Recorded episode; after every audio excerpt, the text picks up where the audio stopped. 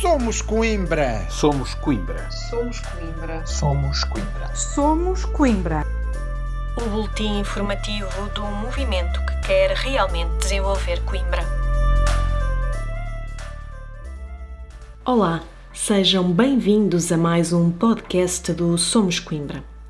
Hoje começamos pela defesa do Anel à Pedrulha, uma solução estruturante e prioritária para a cidade. A Câmara Municipal submeteu à aprovação do Executivo uma proposta de ligação entre as circulares interna e externa através do Hospital Pediátrico, que não é compatível com o traçado do Anel à Pedrulha projetado em 2012 pela Grafermonte por encomenda da Câmara Municipal. O Somos Coimbra entende que a ligação agora proposta, que resulta de um projeto antigo de 2002, para além de não garantir a indispensável continuidade de traçado com o anel à pedrulha, é cara, tem problemas ambientais graves e construída de forma isolada, não resolve nenhum problema de trânsito na cidade. Assim, o Somos Coimbra apenas apoia a construção da ligação entre as circulares interna e externa, desde que devidamente compatibilizado com o traçado projetado e integrado numa calendarização faseada para a construção de todo o anel à pedrulha. À pedrulha passamos as atenções para dentro do movimento Somos Coimbra. Muito se tem especulado sobre uma alegada perda de identidade do Somos Coimbra em função dos entendimentos pré-eleitorais que foram alcançados e estão ainda a ser trabalhados, no sentido de construir uma vasta plataforma, coligação, inovadora para vencer as eleições autárquicas e desenvolver Coimbra, respeitando todos os que a integram e conforme aquilo que a legislação eleitoral obriga. Por esta razão, o Somos Coimbra entendeu que os simpatizantes e os seguidores mereciam uma palavra tranquilizadora. Então, no boletim informativo da passada sexta-feira, foi afirmado categoricamente aos simpatizantes do Somos Coimbra que o movimento não irá perder as suas características próprias, bem vincadas na sua genética, com o trabalho desenvolvido ao longo dos últimos quatro anos e que continuará a defender os princípios e os valores que presidiram à sua criação e que todos reconhecem. Por exemplo, também Marcelo Rebelo de Sousa foi apoiado na sua eleição presidencial por vários partidos e muitos políticos socialistas e não perdeu a sua independência. Do movimento seguimos até à zona de Celas. Na reunião de 8 de fevereiro, o Somos Coimbra levantou um conjunto de preocupações relativas ao pedido de informação prévia da operação de loteamento Rua Virgílio Correia, Santo António dos Olivais, que foram, de forma parcial, analisadas e reapreciadas na última reunião de Câmara.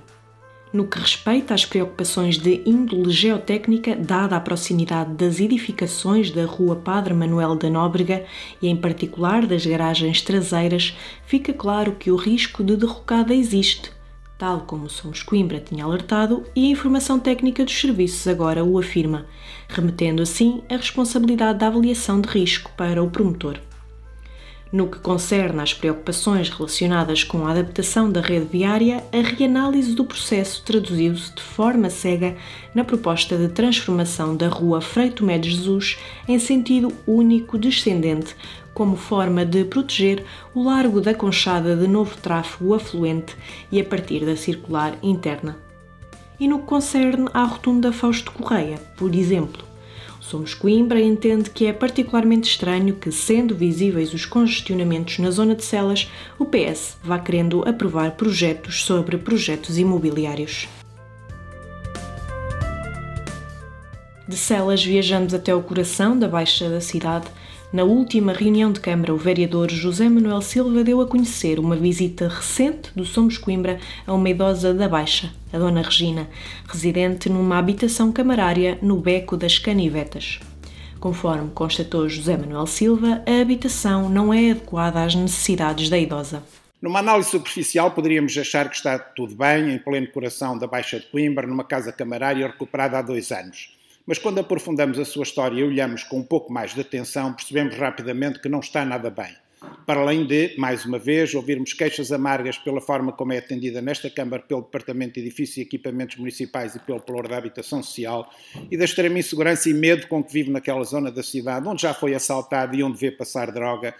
O vereador enumerou as condições pouco dignas da habitação verificámos como não é adequado uma casa com dois lances de escadas com corrimão instável presa pela dor, infiltrações graves e umidades visíveis que fotografámos, além de outros problemas já assinalados à Câmara para uma doente cardiopulmonar com osteoartrose, cegueira parcial e outras doenças. Sem dinheiro para aquecimento e numa casa que praticamente nunca recebe o sol, Ficámos chocados com a resposta da Câmara a uma pessoa que precisa da caridade alheia para sobreviver, pois apenas tem uma reforma de 334 euros e um filho doente e desempregado, quando pediu para retirar o bidé para colocar um secador de roupa na casa de banho. Teria de custear todas as despesas, incluindo a ligação elétrica, e guardar não sei onde o bidé, as torneiras e os restantes acessórios para uma futura reposição.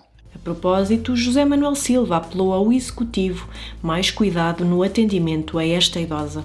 Esta não é uma resposta que dignifica esta Câmara e está em contradição com a integração de Coimbra na rede das cidades portuguesas, capital europeia da economia social 2021. Obviamente, esta senhora, uma mulher, precisa de um resto de chão para viver e de mais apoio social, pois é claramente insuficiente daquilo que já recebe, incluindo a Comissão Social de Freguesia até do Presidente da Junta. Fazemos aqui um apelo para que a Câmara atenda com mais atenção e carinho aos problemas de habitação da Dona Regina. E antes de terminar, há ainda tempo para destacar a análise do Somos Coimbra ao perfil municipal de saúde. Um ano e meio depois de aprovada a descentralização em saúde na Assembleia Municipal de Coimbra, a Câmara Municipal finalmente apresenta o primeiro passo essencial para a elaboração da Estratégia Municipal de Saúde, o documento com o perfil municipal de saúde de Coimbra. A Câmara encomendou a elaboração do perfil ao Centro de Estudos de Geografia e Ordenamento do Território da Universidade de Coimbra, num trabalho coordenado pela professora Paula Santana. O excelente e rico relatório final do Perfil Municipal de Saúde, muito completo e graficamente bem ilustrado, plasmado num documento de fácil leitura, que merece uma análise e reflexão atenta, fornece um retrato tão atualizado quanto possível do estado de saúde da população residente no Conselho de Coimbra e das condições dos lugares de residência que influenciam a saúde e o bem-estar.